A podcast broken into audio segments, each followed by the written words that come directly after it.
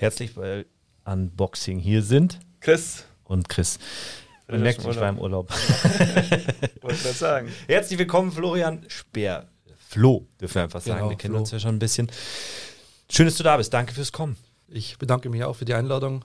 Kurz zu deiner Person. Du bist Präsident des Deutschen Gewichtheberverbandes oder auch Präsident of Weightlifting Germany Genau. Federation. Also offiziell heißt es äh, Bundesverband Deutscher Gewichtheber, e.V., aber wir haben es halt äh, aufgrund äh, der Modernität und äh, ja, einfach German Weightlifting genannt. Und äh, da bin ich der Präsident, äh, ein deutscher olympischer Spitzensportverband. Und da bin ich seit äh, Ende 2020 Präsident. Perfekt, du hast dich direkt selber vorgestellt. Sehr gut, vielen Dank. Ähm, bist nebenbei auch noch in der Baubranche unterwegs, weil man das ja ehrenamtlich macht in den meisten Verbänden heutzutage. Gibt nur so ein paar Spitzenverbände, wo das dann ins Hauptamt geht oder auch bei euch gibt es hauptamtliche Positionen, aber da werden wir später drauf eingehen. Sehr spannend, Gewichtheberverband. Das haben wir auch nicht alle Tage. Nee. Deswegen, wir freuen uns auf das Gespräch. Das können So, bin ich das, oder? Ja, shit. Okay, das schneiden wir raus. so, Florian. Heute schon Gewichte gehoben. Meine Tochter, aber sonst noch nichts. Du hast zwei Kinder, oder? Zwei Kinder, ein Sohn, Tochter. Und äh, ja, Ist die Tochter die kleinere oder die ältere? nee, meine Tochter ist vier und mein Sohn ist äh, eineinhalb. Okay, kann man sich das dann vorstellen? Du hast gesagt, spann dich an, ähm, hast sie quer über deine Schultern Ja, genommen so gehoben, oder? Ja, in der Früh vom Bett raus. Genau. Alles immer so, sie muss sich Ja, anspannen und du ja, machst genau. Gewichtheber-Moves. Nee, das Aber- ist äh, schon äh, spannend und äh, wir haben uns ja vorher schon unterhalten. Ja. Das war ja, also Kinder zu haben ist fantastisch und ich genieße das mit beiden Kindern. Und der Sport kommt auch nicht zu kurz. Also hast du da deine Routine, ähm, wo du auch irgendwann mal in der Früh, abends deine Gewichte auch mal wirklich stemmen kannst? Leider nicht. Äh, ich habe äh, momentan einfach keine Möglichkeit und keine Zeit dafür, dass ich äh, selbst noch Sport mache aktiv. Ähm, seit eben meiner Funktion als Präsident äh, geht es eigentlich nicht mehr, muss ich sagen. Und äh, da habe ich andere Prioritäten. Ich äh, führe das Amt eben aus, dann habe ich ja meinen Job noch äh, als Projektleiter im Baugewerbe und dann mit meiner Familie noch die Zeit, die mir sehr wichtig ist. Von dem her habe Da ich bleibt wenig Zeit. Ja, Ja, das stimmt. genau. Das heißt, du übst deinen Sport ähm, weiterhin in der Theorie aus. genau. Mit sehr vielen Stunden, vermute ich mal, als Ja. äh, Sportfunktionär in der Funktion. Aber du hast ja auch noch ähm, deine Leidenschaft zum Beruf gemacht. Du bist in der Baubranche tätig. Ähm, wie kriegt man das alles unter einen Hut und wie bist du dazu gekommen, dass du auch in der Branche gelandet bist? Also ursprünglich habe ich äh, Zimmermann gelernt, ähm, habe dann auch zwei Jahre gearbeitet als Geselle bei einem kleinen Zimmereibetrieb ähm, und dann habe ich mir beschlossen, äh, dass, man, dass ich mich fortbilde, äh, Meister mache und einen Bautechniker. Habe ich dann auch gemacht in München, äh, im zweijährigen, äh, in der zweijährigen Fachschule. Ja, und danach ähm, war ich erst im Ingenieurbüro tätig ähm, und dann kam ich zu, zum Bauunternehmen in München. Und seitdem bin ich ähm, anfänglich Bauleiter und dann eben Projektleiter geworden und ja, und machen jetzt Bauprojekte von 20 Millionen Euro, Wohnbauprojekte, was mir sehr viel Freude bereitet. Cool. Das heißt, du hast die ganzen goldenen Jahre jetzt mitgenommen. Absolut, genau. Und jetzt schauen wir mal, wie es weitergeht. Ja. Ich glaube, so schlimm wird es nicht. Nee, Ich glaub glaube, auch jetzt Herausforderungen werden. Man muss sich ein bisschen umstellen und ein bisschen anpassen, aber das wird uns gelingen, weil wir brauchen einfach Wohnungen in Deutschland und äh, deswegen Weniger werden wir nicht. weniger Nee, wird man das nicht stimmt. und ja, das bleibt nicht aus. Ja, das macht's spannend. In, in ähnlichen Parallelen beschreibst du ja auch deinen Traumtag. Zum einen mit der Familie, den Kids in den Bergen und zum anderen äh, die Wiederwahl in die Executive der IWF. Das ist so, da hast du uns beschrieben als deinen Traum, äh, Traumtag. Wie vereinst du das alles neben Beruf ähm, und Ehrenamt, dann noch die Familie unterzukriegen? Also es geht, ähm, ich habe ja quasi diesen, ich nenne es mal Dreiklang mit äh, Beruf, meine, meine, Tätigkeit als Projektleiter, dann meine Tätigkeit als äh, Sportfunktionär. Ich bin der Präsident und seit diesem Jahr auch Mitglied im, im Welt, äh, Vorstand des Weltgewichtheberverbandes. Und dann noch äh, mit der Familie ähm, die Zeit zu verbringen, die dann übrig bleibt, ähm, das genieße ich schon. Und äh, also so, wenn ich jetzt hier in Deutschland bin oder nicht auswärts unterwegs bin, dann äh, versuche ich schon die ganze Zeit mit der Familie zu verbringen. Mhm. Ja. Und es klappt auch ganz gut. Ähm, Wir haben meinen Arbeitgeber, der unterstützt mich total und äh, auch meine Frau unterstützt mich bei dem ganzen Vorhaben mit dem Ehrenamt, äh, weil sonst würde es nicht gehen. Darauf wollte ich gerade hinaus. Ja. Da muss Arbeitgeber sowie Familie irgendwie auch dahinter stehen. Und du wahrscheinlich es auch sehr gut steuern können, um es ihnen zurückzugeben, dieses Vertrauen. Ähm, aber trotzdem nicht einfach. Absolut. Ähm, aber wie gesagt, ich habe die volle Unterstützung von meinem Arbeitgeber. Ich äh, bekomme da meine, meine Tage freigestellt und äh, auch meine Frau und äh, meine ganze Familie unterstützt mich ähm, und das schätze ich schon sehr. Das ist keine Selbstverständlichkeit. Mhm. Absolut. Und, äh, ja. Wir kennen es. Also ich, jeder hat mal ehrenamtlich, glaube ich, oder was heißt jeder, aber du hast, glaube ich, ehrenamtlich. Hast du schon mal ehrenamtlich was gemacht? Mit Sicherheit. Weiß bloß nicht mehr was. Ich habe gerade noch überlegt, das war immer so, ich muss immer den, den sportlichen Aspekt trennen mit den Tätigkeiten nebenbei, die gemacht wurden. Ich glaube, jeder, der im Sportverein war und da ein bisschen engagiert war, weiß, was es bedeutet, mal ein bisschen mehr zu machen, sei es ein bisschen PR, sei es ein bisschen Social Media.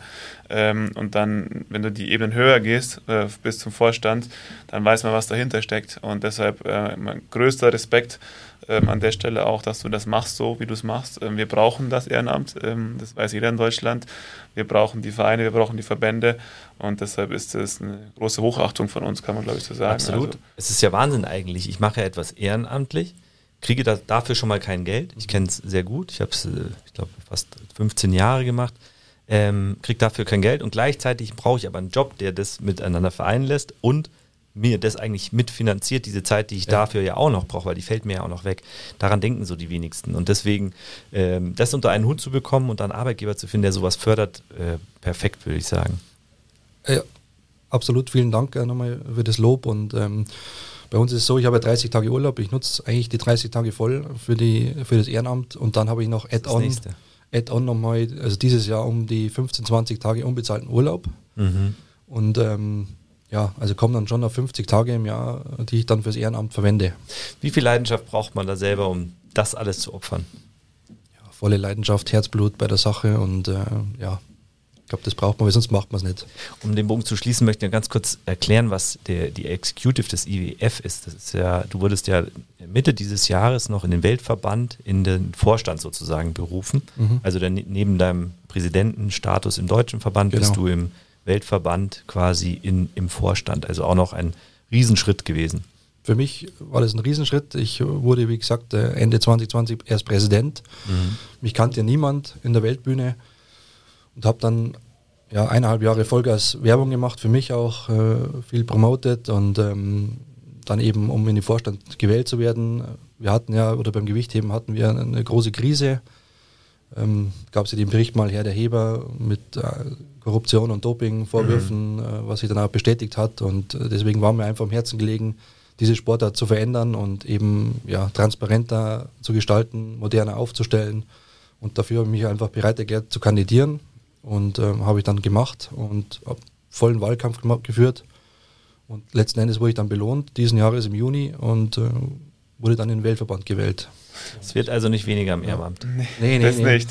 Wobei man muss sagen, man kriegt ja schon eine Entschädigung auch, also offizielle Entschädigung auch im, im Weltverband und da kann ich auch meine unbezahlten Urlaubstage kompensieren damit. Ah, das äh, kann ich ausgleichen, das ist kein Problem. Ähm, weil das ist natürlich schon äh, die Aufgabe im Weltverband sehr intensiv und äh, eigentlich schon gar kein Ehrenamt mehr, weil du bist ja, ja. überall unterwegs, du musst dich ja sehen lassen, du hast überall Termine und ähm, ja, also es ist gleichzusetzen mit dem, mit dem DFB, die Spitze im DFB plus die, die FIFA, die oben drüber steht als, ah, genau. als Also wenn man die Brücke jetzt zu dem ja.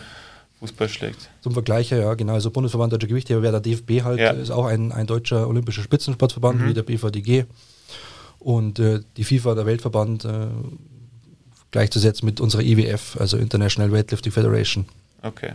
Mehr dazu brauchen wir gar nicht sagen. Wir kommen, äh, wie wie kam es dazu, dass du da dich so engagierst und dass du da auch in dem Sport tätig bist? Gibt es da jemanden, der dich besonders auf dem Weg geprägt hat ähm, oder zu dem gemacht hat, der du heute bist?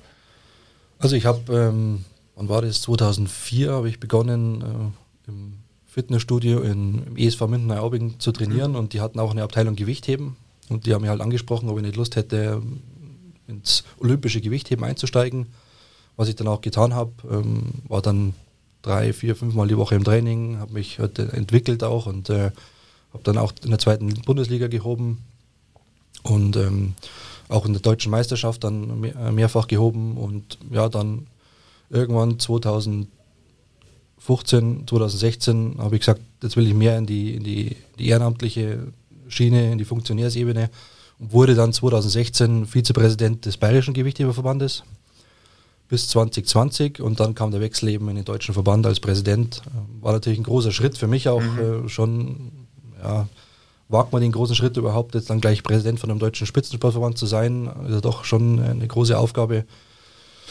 Ja, habe ich aber dann gemacht, weil es mir wichtig war und äh, weil ich es dann auch wollte unbedingt und habe es überhaupt nicht bereut und genieße es jetzt einfach auch, weil wir ein gutes Team haben, auch im Vorstand, äh, gute Leute haben, in der Geschäftsstelle auch und mir macht das große Freude und 2020 wurde ich Präsident ähm, im Dezember und zwei Tage später hat das IOC eben bekannt gegeben, die Quotenplätze für das Gewichtheben auf der Olympiade in Pari Paris ähm, 2024 zu kürzen. Mhm. Von 196 auf nur noch 120, ähm, eben aus diesen Vorfällen Doping, Korruption, war so die, die Konsequenz daraus, die das IOC gezogen hat. Und ähm, ja, war dann für mich klar, jetzt müssen wir kämpfen um unsere Sportart, für die Athletinnen und Athleten. Ähm, um uns weiter olympisch nennen zu dürfen. Mhm. Weil äh, eins steht fest, wenn wir nicht mehr olympisch sind, das Gewichtheben, dann ist es für uns ein Todesstoß, weil wir ja. brauchen die Olympiade. Es ist äh, eine der ältesten Sportarten überhaupt. Ja. Wir waren, Gewichtheben ist, äh, waren bei den ersten Olympischen Spielen der Neuzeit äh, 1896 dabei. Einer von neun Sportarten. Und ähm, das wollen wir natürlich weiter behalten. Und das klar. ist das große Ziel. Eine der olympischen Sportarten. Ja, genau. finde ich es auch. An der Stelle musste ich leider unterbrechen äh, für Werbung. so silent! Ich mache es diesmal recht kurz, weil es viel kurz. zu spannend ist, das schon lange zu unterbrechen. Ähm, so Silent sind Meetingboxen, die wir selber inzwischen entwickeln und produzieren. Ähm, Meetingboxen in allen Formen, in allen Größen, ob es in einer Telefonzelle ist, äh, bis hin zu einem Büro, das man reinnehmen kann von den Größen. Wir haben es auch Outdoor, das heißt mit Heizung, mit Klima, ähm, Klimaanlage. Es gibt tatsächlich Leute, die wollen sich sowas schon in den Garten stellen, um da das Büro zu haben. An der Stelle, das ist unser Sponsor unseres eigenen Podcasts. Wir ähm, geben darauf hin 300 Euro Nachlass, wenn sich jemand über Unboxing meldet. Und zwar findet ihr die Boxen unter sosilent-box.com und könnt darüber auch die Preislisten anfragen für Indoor- und Outdoor-Meeting-Boxen. Habe ich was vergessen? Punkt. Punkt. Das ist, wenn man in der Box drin ist, dann hört man es nicht mehr. du hast es gerade angeschnitten, die zwei Jahre jetzt zuletzt ähm, waren ja sehr, sehr aufregend. Ähm, hast du alle Ziele erreicht, die du dir vorgenommen hast? Also olympisch ist es weiterhin. Ja. Das war, glaube ich, der, der Kampf. Ähm, den habt ihr gewonnen. Gab es sonst noch irgendwelche äh, Themen, die du erreicht hast in deiner Amtszeit? Also international war ganz klar das Ziel, olympisch zu bleiben. Das haben wir erreicht mit mhm. äh, Paris 2024, auch wenn es nur 120 Startplätze sind, aber wir sind dabei, was wichtig ist als nächsten Schritt. Was heißt Startplätze? Also das ist halt die, die, die also Teilnehmerzahl. Die Athleten sozusagen. Genau, okay. das jetzt 120 Athletinnen und Athleten, also 60 männliche, 60 weibliche Athleten dürfen quasi in Paris okay. an den Start gehen. Das ist quasi reguliert vom IOC und die entscheiden halt, wie viele Gewichtheberinnen und Gewichtheber da an den Start mhm. gehen dürfen. Das haben wir erreicht und äh, jetzt gilt es, den nächsten großen Schritt zu machen für Los Angeles 2028. Ähm, dort sind wir aktuell noch nicht im, im Programm wird aber nächstes Jahr entschieden. Und ich bin da zuversichtlich, dass es auch klappt, weil wir uns eben gut neu aufgestellt haben im internationalen Gewichtheberverband. Äh, wir haben ja die, die Forderungen des IOCs erfüllt und ja, sehe da eigentlich äh, positiv in die Zukunft. Was national angeht, also unseren, unseren Bundesverband, ähm, haben wir uns auch viele neue Gedanken gemacht. Wir haben eine sogenannte Agenda entworfen. Agenda 28 heißt die. Das ist das Zukunftspapier der deutschen Gewichtheber. Das heißt, ähm, wir wollen unseren Verband neu aufstellen. Also zum einen wollen wir die verbandsinternen Regularien betrachten, dann auch den Sport an sich, Gewichtheben in Deutschland betrachten. Wie schaffen wir es wieder in die Köpfe der Menschen zu kommen, ähm, dass wir populär werden, dass wir in den Medien kommen. Wir hatten, oder ich hatte äh, bei der ARD einige Termine jetzt, um auch bei den Finals dann teilzunehmen. Das ist so das große Ziel, eben ähm, populär, attraktiv zu werden und dann halt auch die mediale Präsenz zu gewinnen. Mhm. So wie beim Fußball werden wir es nicht schaffen, ähm, ist aber jetzt auch nicht unser Ziel. Wir wollen halt einfach ja, wieder mehr Präsenz haben. Man merkt es ja auch so ein bisschen an, an der Namensgebung, die ihr verändert habt in, ich habe es vorhin falsch ausgesprochen, äh, German Weightlifting Federation, soweit ja. ich weiß, richtig. Ähm, ist ja auch untypisch für einen deutschen Verband, weil die Zielgruppe ist ja erstmal deutsch. Ja. sag ich mal. Ähm, wie schwer ist es so, eine, eine Sportart modern zu machen oder für die Jugend ansprechbar quasi oder attraktiv? Ja, das ist schon eine der größten Herausforderungen, was wir haben. Diese traditionelle Sportart, wie ich vorher mhm. gesagt habe, ähm, jetzt mit modernen, neuen Instrumenten auszustatten und äh, das umzuwandeln, das ist äh, die größte Herausforderung, was wir haben. Da sind wir derzeit selber am, am Überlegen auch und am Diskutieren, wie schaffen wir das, äh, national, auch international. Ähm, ist nicht leicht, aber wir wollen halt neue, neue Wettkampfformen, wie zum Beispiel, wir hatten dieses Jahr einen Streetlifting Cup. Auf der Straße haben wir Gewicht gehoben mhm. und in Lausanne in, in, der Schweiz. Und das ist halt schön, wenn die, nach dem Motto, wenn die Leute nicht in die Halle kommen, dann gehen halt wir raus zu den, zu den Plätzen, zu den Märkten und dann bleiben die da stehen, ah, was wird da gemacht? Gewicht heben und dann ist das schon interessant und dann bekommt man die ersten Berührungen mit unserer Sportart und dann bleiben vielleicht einige hängen, machen das selber oder wir, wir gewinnen Zuschauer. Ja. Das ist schon das, das Ziel, dass wir das machen. Also so vergleichbar mit äh, diesem 3x3 Basketball zum Beispiel, die es ja, ja ähnlich gemacht haben. Ähm, Outdoor, modern, dynamisch, eine, eine, Kultur dahinter entwickeln in äh, Lifestyle. Und ich meine, das ist ja bei euch so spannend. Das Thema Fitness wächst und wächst und wächst. Jeder tut was dafür. Jeder macht im Endeffekt eure Sportart. 90 Prozent äh, unseres Büros habe ich das Gefühl. Ja, es ist wirklich so. Und es ist ja nicht nur hier, das ist ja überall. Und äh, das Gewichtheben oder das Klassische ist ja immer irgendwie mit dabei. Nur es ist halt nicht so attraktiv, wie es halt sein müsste eigentlich dafür. Und deshalb ist das, glaube ich, eine ganz spannende Agenda, die ihr da auf die Beine gestellt habt, weil da kann man schon, also die, das Potenzial ist vorhanden. Da muss man, glaube ich, nur echt kreativ sein und werden, um das halt endlich mal zu wandeln. Genau, jetzt muss man nachfallen und äh, attraktiv werden, das ist das große Ziel, das ist die Überschrift. Das können wir eben nur werden, wenn wir halt jetzt die neuen Wettkampfformen da etablieren, aber auch ein bisschen über den Tellerrand hinausschauen. Wie ihr schon gesagt habt, äh, Fitness, äh, Ernährung, yeah. Gesundheit, Reha, das ganze Thema auch so ein bisschen zu unserem Thema machen. Ähm, da sind wir auch dran, dass wir auch die Hauptamtlichkeit schaffen bei uns im Verband, dass wir eben Leute finden, die das hauptamtlich dann ausführen und, und die Ideen dann weiterentwickeln. Mhm. Weil wir können nicht alles ehrenamtlich äh, stemmen, das ist unmöglich für die Verbände. Also da rede ich jetzt auch von anderen Spitzensportverbänden in Deutschland, die, ja, DFB natürlich nicht, aber andere kleinere Sportarten, die sind halt einfach ehrenamtlich aufgestellt ja. und das ist so für uns die große Herausforderung. Mhm. Ja. Ich weiß, also ja, aus einer eigenen Erfahrung weiß ich, wie schwierig es ist, solche Themen an die Leute zu bringen. Also ich habe Sportwissenschaften studiert im ersten Studium und wir hatten auf einmal einen Kurs, der hieß Gewichtheben. So, und ich, wir dachten uns also, oh ja, das wird bestimmt spannend. So war erstmal die Stimmung, weißt du? Ja. Dann hatten wir, ich weiß leider den Namen nicht mehr, so einen älteren Herrn, der uns das äh, gezeigt hat und wir dachten uns, oh ja, wird der noch besser. Ein Oldie. Ja. Ich sag dir eins, es war eine der, der Kurse an der Uni, ähnlich wie Schwimmen, die mich unglaublich positiv überrascht haben. Äh, ich wusste nicht, dass man so viel darüber lernen kann. Reißen, stoßen, wie man alles macht. Und eins, was ich für mich krass mitgenommen habe, ist, ich hatte mit Anfang 20 schon einen, meinen ersten Bandscheibenvorfall und ich habe dadurch gelernt, richtig zu heben. Mhm. Also jegliche Sachen. Das hilft mir bis heute, dass ich ganz genau weiß, wie ich heben muss. Und ich weiß noch ganz genau, wie oft der uns korrigiert hat. Auch wenn es schon richtig gut aussah, hat er uns die ganze Zeit korrigiert, wie man richtig hebt, also reißt letztendlich, wie man richtig stößt, ohne irgendwie die Gelenke oder irgendwas zu, zu, zu viel zu beanspruchen. Es war ein hochspannender Kurs, muss ich ganz ehrlich ja. sagen. Aber diese Barriere von jetzt macht ihr Gewichtheben bis zu ich mache das wirklich und krieg Spaß daran, die war, die war groß die war hoch. Deswegen kann ich sehr gut nachvollziehen, wie, ja, wie viel Arbeit du hast, um die Leute zu überzeugen mit sowas. Ja. Absolut. Und äh, ja, um da nochmal zurückzukommen, äh, olympisches Gewicht besteht aus Reißen und Stoßen, dem mhm. olympischen Zweikampf. Und äh, die Bewegungsabläufe sind natürlich sehr anspruchsvoll und äh, sehr technisch. Und äh, da kann man natürlich nicht irgendwo zu dem Gewichtheberverein gehen und dann fängt man das Gewichtheben an und dann reißt man schon 100 Kilo. Das ist natürlich nicht möglich. Das heißt, man braucht halt schon die ersten zwei, drei, vier, fünf Monate, um die Technik zu erlernen, ordentlich zu erlernen, auch dass man sich nicht verletzt, um dann halt eben eine Leistungssteigerung zu haben, auch nachhaltig, um dann erfolgreich zu sein. Ich habe gerade auch parallel nochmal so ein bisschen überlegt, es ist ja eigentlich, jeder Sport hat ja immer so eine professionelle Ebene. Wo du sagst, okay, da kann ich im Wettkampf, da habe ich, kann ich mich messen mit anderen.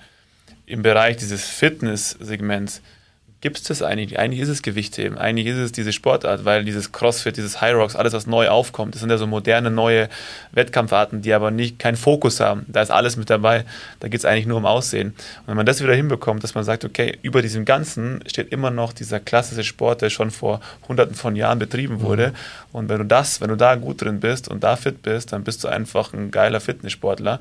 Äh, dann glaube ich, kriegst du die junge Zielgruppe auch wieder halt hin, dass sie halt auch in diese Verbände eintreten, in die Vereine reingehen gehen ja. und auch diesen Sport betreiben, den du ja auch betrieben hast. Ja, absolut. Und ja, nochmal auf das CrossFit äh, zu sprechen zu kommen, wir profitieren natürlich davon auch. Ja. Äh, viele Athletinnen auch und Athleten kommen aus dem CrossFit zum Gewichtheben und bleiben dann auch hängen bei uns. Mhm.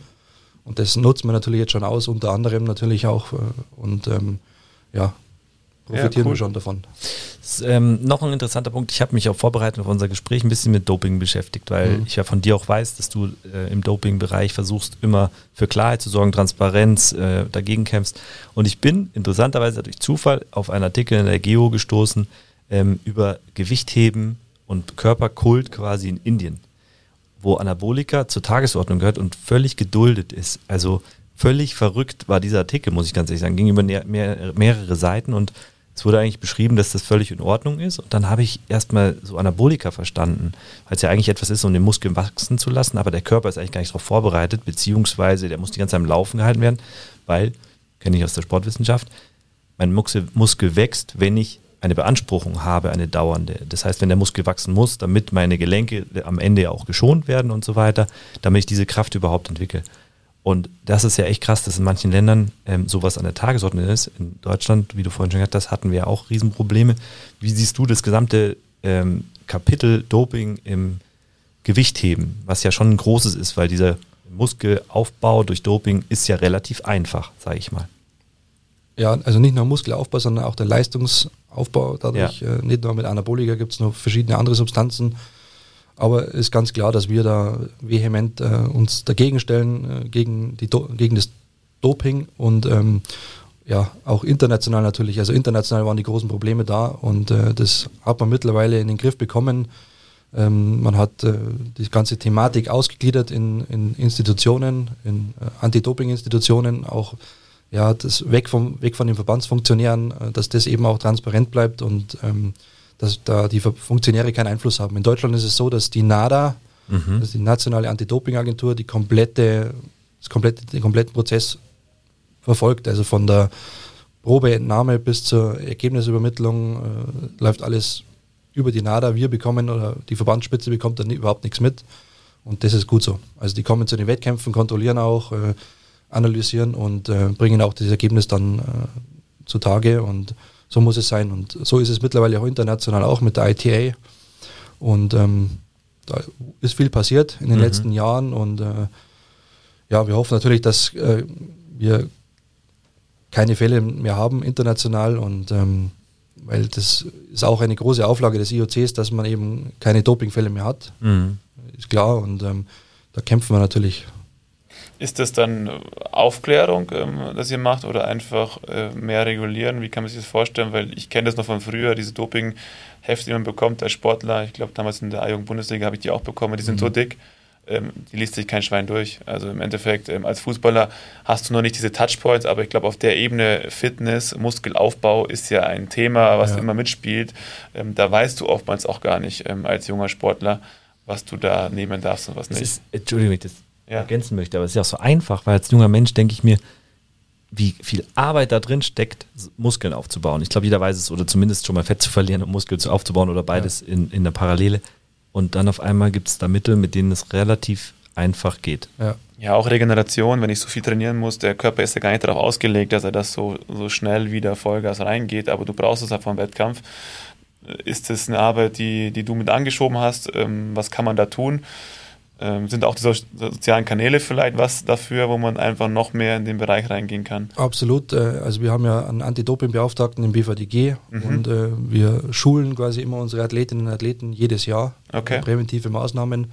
Aber auch, also wir geben jedes Jahr auch Lizenzkarten raus, um überhaupt starten zu dürfen bei den Wettkämpfen in Deutschland. Und um diese Lizenzkarte zu bekommen, muss man eine Online-Schulung ablegen. Okay, Voraussetzung. Dann, ist Voraussetzung, ja. Erst dann bekommt man diese Lizenzkarte und das ist ganz wichtig, um eben, wie du schon sagst, äh, den jungen Athletinnen und Athleten einfach das mitzugeben, was darf man äh, und was äh, ist verboten, verbotene Substanzen. Und äh, das geht ja halt mit einem einfachen Nasenspray los. Ja, richtig. Das weiß man ja oft da gar nicht oder macht man ja gar nicht bewusst und dann ist man auf einmal positiv. Das ist natürlich gefährlich und um das halt eben zu, zu lehren und mitzugeben, haben wir dieses Online, haben wir die Online-Schulung. Ist das für junge, junge Menschen gut zu verstehen oder wie, Ja. wie verhalten die sich gegenüber Doping? wir sind, ja, wir stellen es denen transparent vor und sagen die Konsequenzen auch, was daraus entstehen kann und ähm, auch gesundheitliche Konsequenzen natürlich ähm, und äh, klären einfach auf. Mhm. Das ist ganz entscheidend. Absolut. Auf jeden Fall. Ich glaube, Wissen ist in dem Bereich einfach das Entscheidendste. Ich glaube Ja. auch. Also allgemein, wenn ich jetzt von der Logik her äh, mir das so vorstelle, ich, ich glaube, das Thema, Do also wenn du ein echter, ehrlicher Sportler bist, dann ist Doping nicht mehr so viel wie vor Jahren noch, dass du irgendwie was, was tust, um besser Ja. zu werden. Das ist viel- vieles Unwissenheit und ähm, deshalb ist die Aufklärung da für mich das Logischste und das Wichtigste, dass der junge Sportler, Sportlerin einfach früh weiß, was darf ich, was darf ich nicht. Ja. Und was passiert überhaupt, was für ein Rattenschwanz dahinter steckt, wenn ich mal wegen einem Nasenspray ähm, einfach mal erwischt werde, äh, das kommt ja bis zu dir. Absolut, Ähm, und ja, dann ja. vielleicht bis zur Teilnahme am olympischen äh, Wettkampf ähm, wegen einer Lappalie im Endeffekt. So. Und deshalb. Nee, da muss man aufpassen und äh, die Leute mitnehmen, unterrichten, schulen und äh, anders geht's nicht. Mhm. Und, äh, ja. Ich glaube, die, die Schwierigkeit bei deiner Sportart liegt ja auch ein bisschen darin, im Moment ist ja so ein Cold. Also wir, wir spüren das, glaube ich, schon von den jüngeren Mitarbeitern. Sehr viele sind im Fitnessstudio, wo mich, so viel Zeit hat mich nie jemand ins Fitnessstudio gebracht. Also wäre ich ja schon auf fünf Bergen in der Zeit gewesen. Keine Ahnung. Aber es ist sehr beliebt. Es hat halt aber sehr viel aus, also das große Warum ist ja oft in diesen Fällen, dass ich gut ausschaue. Dass ich ähm, ausschaue wie ein Model, nicht sogar ein bisschen mehr, also fast wie bei Baywatch früher und so weiter. Keine Ahnung. Ähm, und da ist ja diese, diese Parallele zum Sport des Gewichthebens extrem ähm, nah beieinander. Das heißt, zum einen will ich gut ausschauen und zum anderen will ich, ähm, vielleicht habe ich einen sportlichen Ehrgeiz. Ist das auch ein Problem, was du siehst in, in eurem Sport, dass man sagt, ähm, Doping zu verstehen, da muss man halt einfach nur die sportliche Parallele sehen und nicht die Parallele des, schaue ich gut aus. Boah, also ich sage jetzt mal, wenn du Gewichtheben betreibst, dann machst du es jetzt nicht in erster Linie, um gut auszusehen, ähm, sondern natürlich um die, um die, um eine Leistung, um einen Erfolg zu haben. Also sei es jetzt deutscher Meister zu werden, sei es Europameister, Weltmeister oder Olympiasieger zu werden, das ist das, das Primärziel natürlich. Ähm, dass man dem Gewichtheben dann natürlich Muskeln aufbaut, ist schön, ein Nebeneffekt, ähm, aber die Athletinnen und Athleten machen es nicht in erster Linie wegen, wegen der Optik. Und Ja. ähm, ja, Ja, vor allem die, die Top, die Top-Sportler. Ich sehe es genauso. Das habe ich vorher, genauso habe ich vorher gemeint. In jeder Sportart hast du dieses Thema. Oben ist ganz klar, da geht es nicht drum, um ich mache das, also Gesundheit ist natürlich immer ein sportlicher Aspekt, gut ausschauen auch, Ja. ich habe einen guten Körper. Auf der Ebene geht es um, um Leistung, um Vergleich, um Wettkämpfe. So, und dann hast du das Thema Gewichtheben, was halt zu einem Trend irgendwie dazugehört, ein wichtiger Trend, also diese Gewichte für den Top-Fitness-Athleten, da gehört einfach die, die Stange mit dazu, das, was eigentlich eure Sportart dann ausmacht im Endeffekt. Und da ist, glaube ich, dann die Kunst, das wieder hinzubekommen, dass halt diese Sportart über allem steht. Dass wenn du dann nochmal das Ganze sportlich betreibst, dass du dann halt auch so wahrgenommen wirst, sagst Respekt, hey, du bist da stark, du hast diese Kiloanzahl und du bist mein Vorbild auf der Ebene. Ja. Und daran muss man halt wieder arbeiten. Und ähm, ich glaube, das ist schon möglich mit diesen ganzen Entwicklungen, die man da hat, weil du halt diese Basis schon hast. So, und du musst nicht bei Null anfangen, wie jetzt in, in anderen Trendsportarten, wo ich erstmal erklären muss, wie funktioniert der Sport. Die Sportart gibt es seit äh, unfassbar vielen Jahren. ja. Also da weiß jeder, was es ist. Also jeder kennt äh, Arnold Schwarzenegger oder wer auch immer irgendwie mal in dem Bereich was gemacht hat. Ähm, und ich kenne jetzt nicht die Top-Athleten, die dann auch vielleicht was gewonnen haben, aber jeder hat einen Bezug zu der Sportart. ja, Matthias Steiner kann man da Ja, genau, wollte ich gerade 2008, Äh, Olympiasieger im Superschwergewicht. Richtig. Ähm, das sind schon ja, herausragende Persönlichkeiten und äh, es geht bei unserer Sportart einfach um, um Maximalkraft Ja. und um Schnellkraft. Und das ist so, mit der Komponente steigt man die, steigert man die Leistung und äh, gewinnt man letzten Endes. Das Und ist Technik. entscheidend. Und Technik, klar. Und ähm, Optik und, und äh, Aussehen ist, glaube ich, eher mehr im Fitnessbereich angesiedelt, im, im deutschen Bodybuilding-Verband oder Ja. einfach mehr in den, in den, äh, in den Bereichen. Stimmt, den gibt es ja auch noch. Ja. Aber das ist für mich auch nichts, was, wo ich jetzt sage, Ja. Die Sport. Also Du willst dich nicht braun anmalen und auf seinem Ich wollte gerade sagen, also du, zeigen. du bist der Einzige, der nicht ins Fitness gehen muss und trotzdem so ausschaut wie so ein Bodybuilder. Weil du so ah, handwerklich danke, engagiert das, bist. Ja, das, das, ist schön, dass du das so sagst. okay, Flo, ähm, was sind deine Ziele als Sportpolitiker? Hast du was, wo du sagst, da will ich hin? Weil ich habe schon auf deinem Werdegang gemerkt, das ist alles schon, du hast immer Ziele gehabt und hast die auch erreicht. Was ist der nächste Step? Also erstmal will ich im, das deutsche Gewicht eben vorantreiben, entsprechend platzieren, attraktiver gestalten mit dem Team, was wir jetzt haben im Vorstand. Wir haben ein junges Team und ein engagiertes Team, das macht viel, viel Freude und äh, das ist jetzt mein erstes Ziel, dass wir das Gewicht eben vorantreiben, ähm, national. International äh, im Vorstand möchte ich äh, ja, meine Stimme haben und dort die Sportart Gewichtheben positiv verändern, für die Zukunft nachhaltig aufstellen, dass wir nachhaltig auch bei den Olympischen Spielen dabei sind, über 28 hinaus.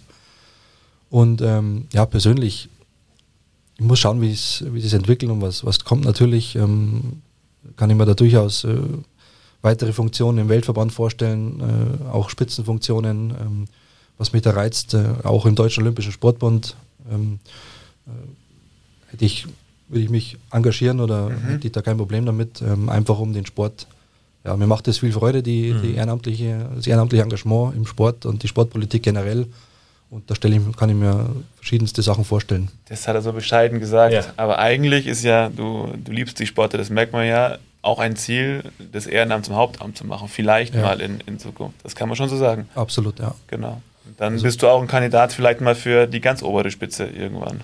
Ja, schauen wir mal. Also ich, Schauen wir mal, dann sehen wir schon. er ist zu bescheiden, deswegen übernehme ich, ich mal kurz an der Stelle.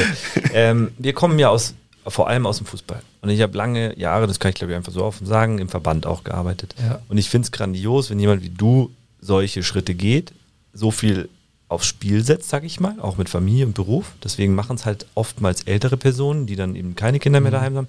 Das heißt, du gehst ein viel höheres Risiko, was aber meiner Meinung nach hervorragend ist, vor allem für so einen Verband, der versucht, die Schritte in die Zukunft zu gehen. Und ich sage dir ganz ehrlich, da könnte sich der Fußballverband vieles abschneiden, weil diese Ambition, die du an den Tag legst, du, die Sachen, die du hier siehst, man sieht ja, du hast da Leidenschaften alles, die fehlt da auch öfter mal so ein bisschen. Und ich muss ehrlich sagen, ich war damals geschockt, wo ich in jungen Jahren in diesen Verband reinkam, weil ich sollte einen Teil einer Sportart mit hochbringen, die die Älteren noch nicht so kannten. Und ich war geschockt, was da passiert ist. Das sage ich ganz, ganz ehrlich so raus. Und ich fand es immer schlimm, dass da zu wenig junger Esprit reinkommt, Leidenschaft reinkommt, Veränderungen an, angestoßen werden wollen, und zwar wirkliche Veränderungen und nicht politisch äh, Veränderungen, wir wissen alle, was das mhm. bedeutet, sondern wirklich was zu verändern. Deswegen, ähm, ich finde es toll, dass du das machst. Ich hoffe, du machst es lange weiter und wirst deine Ziele da verfolgen. Deswegen, ähm, Hut ab. Vielen Dank. Ähm, ja, also ich würde weiter da kämpfen darum und äh, werde mich weiter voll engagieren. Ist natürlich, wie du sagst, eine große Herausforderung, familiär, beruflich auch setzt man da einiges aufs Spiel und ähm, auch ja, die, die Strukturen in den Verbänden sind oft älter mhm. und da hat man natürlich auch als junger Funktionär dann auch oft einen Widerstand. Ja. Da sagt man schon, ja, jetzt will man das mal bewegen, umsetzen und dann, das kostet Energie. So eine Agenda 28 im deutschen Gewichtheben umzusetzen, kostet Energie, das kostet Vertrauen und äh, das müssen die Leute halt, die Landesverbände müssen das auch mittragen und die Vereine. Und wenn die das nicht mitspielen, dann habe ich auch verloren. Also das muss Auf halt, mussten wir alle zusammen machen.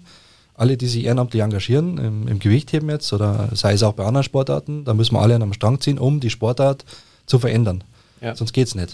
Ja, aber an der Stelle auch, ähm, du hast du bringst dir alles mit und du zeigst dir auch, dass du richtig Bock drauf hast. Und ich glaube, ähm, das Beispiel, ich wollte es eigentlich nicht sagen, aber mit Wikipedia, das müssen wir mal einfach mal aufgreifen. Du bist ein offizieller Sportfunktionär in einem, in einem Verband, der deine Daseinsberechtigung hat, ähm, mit einer Sportart, die seit Jahren, seit Hunderten von Jahren, die es einfach gibt.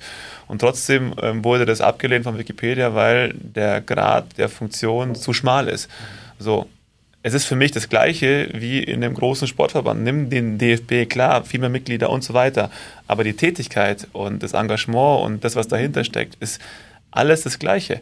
Und jetzt bist du jung, jetzt bist du engagiert. Warum kann man da nicht einfach auch eine Laufbahn anschlagen und auch mal wirklich was bewegen in der Sportart? Und du stehst für die Themen, für die andere in anderen Verbänden auch stehen sollten. Also Doping, äh, vertrauensvolle, ehrliche Sportart. Ich glaube, das hast du auch heute nochmal klar gemacht, dass du dafür stehst und du willst einfach das Ganze modernisieren, junge Leute heranbringen. Ja.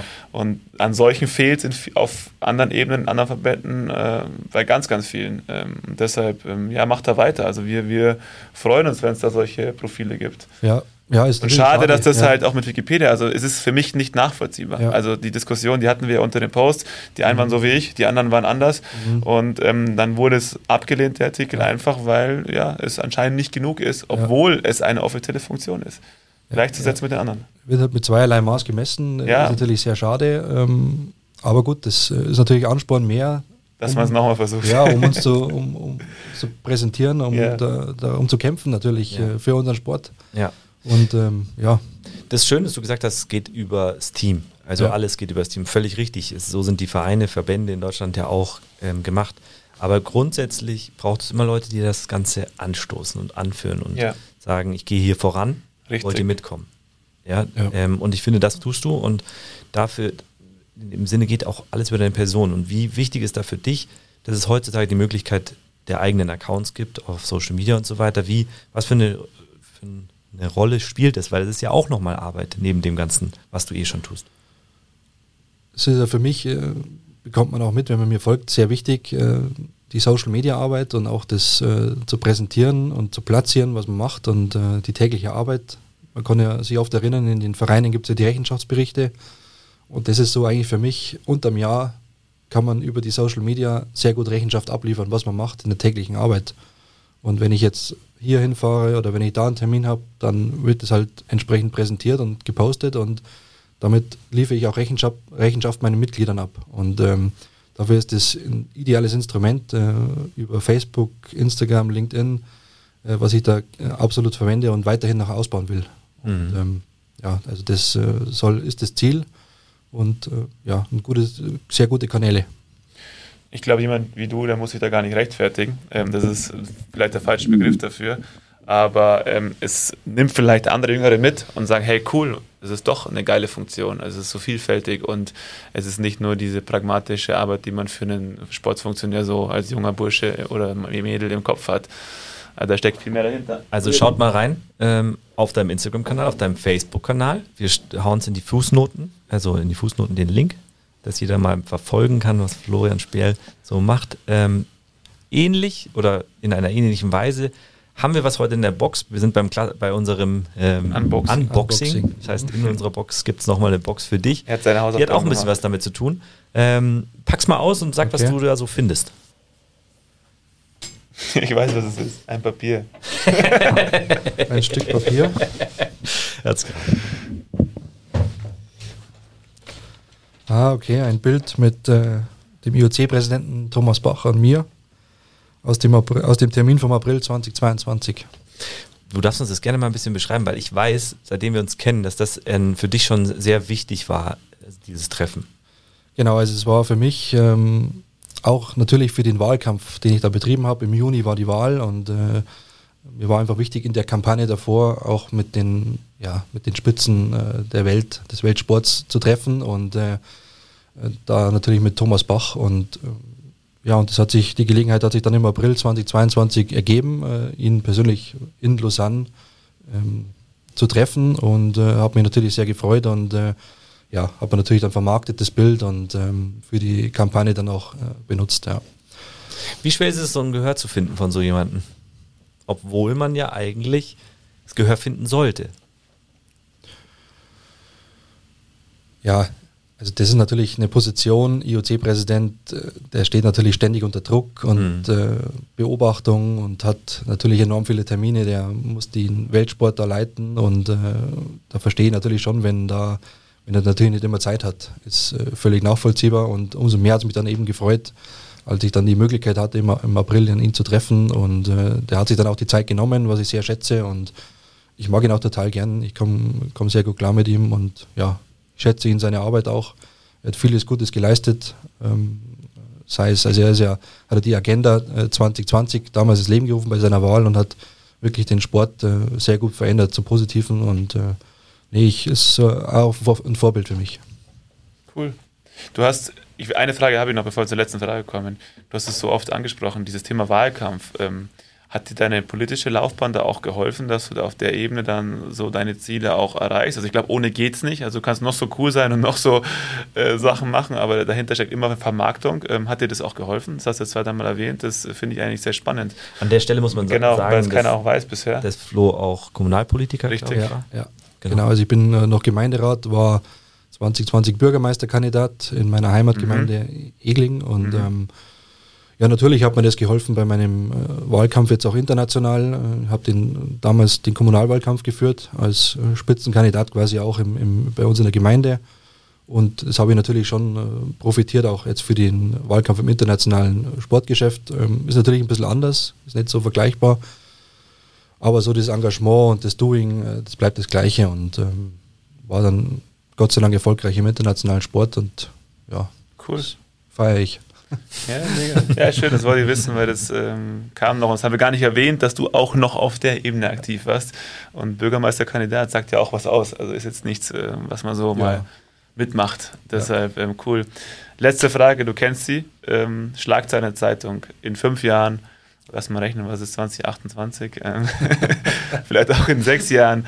Wie könnte so eine Schlagzeile persönlich, beruflich ausschauen bei dir? Ich sag mal, in fünf Jahren wird es wahrscheinlich nichts oder in sechs Jahren, aber vielleicht steht irgendwann mal in, in 20 Jahren da, dass äh, der neue IOC-Präsident Florian Sperl heißt. Ja, cool. Ja, das ist, da du bist ja so bescheiden und dann am Ende so eine Schlagzeile. sowas raus. ja, klar. so muss es sein.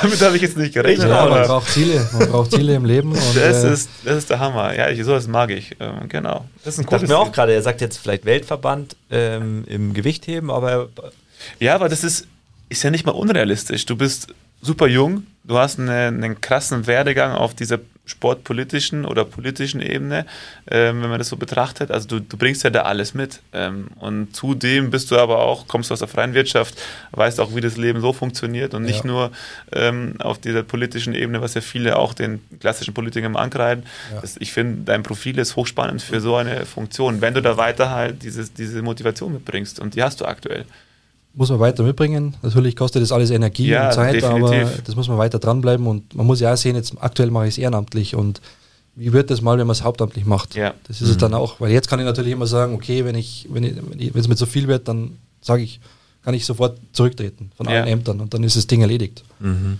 Aber wenn das mal hauptamtlich wird und ich bin abhängig davon, wie ist es denn dann? Und ja, dann bekommt man vielleicht einmal Druck von der Öffentlichkeit und äh, das hat man alles noch nicht gehabt. Von dem her Klar habe ich da meine, meine Träume, sage ich jetzt mal so, oder meine Ziele, die ich irgendwann mal erreichen will, ähm, aber wirklich Schritt für Schritt. Ja. Und ja, cool. mal lieber einen Schritt langsamer gehen und dann halt, äh, um dann das Endziel zu erreichen, aber wie gesagt, Schritt für Schritt und äh, jetzt nicht überbrechen oder so. Man merkt bei dir einfach, das Leidenschaft, aber trotzdem so eine Bodenständigkeit mhm. und du bist ja noch jung. Also ich ja, würde dich wählen. Ja. Super. 20 Jahre sind lang.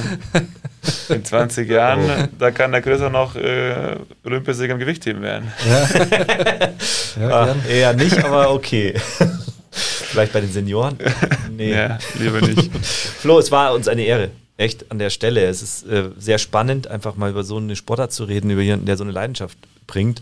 Die, du bringst es uns damit auch näher. Ich hoffe auch ein paar Zuhörer, ich bin mir eigentlich ja. ziemlich sicher. Ähm, wir drücken dir die Daumen für alles, was in der Zukunft kommen wird. Ich bin mir ziemlich sicher, dass der Weg immer stepweise nach oben geht. Step by Step, ja. wie du gesagt hast.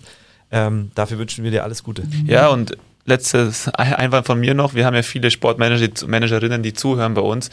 Auch so ein Werdegang ist nach dem Studium möglich. Ja. Also du kannst normal arbeiten und kannst trotzdem nebenbei deine Leidenschaft auf einer sehr, sehr gehobenen Ebene durchführen. Absolut. Und ähm, deshalb ist super spannend, hatten wir bisher noch nie. Ähm, und äh, wir sind gespannt, was noch kommt. Nee, vielen Danke Dank für dir. die Einladung. Hat mir wirklich sehr viel Freude bereitet, mit euch hier zu sprechen. Bis bald hoffentlich. Vielen Dank. Bis bald. Bis bald. Think outside, talk inside. Unboxing.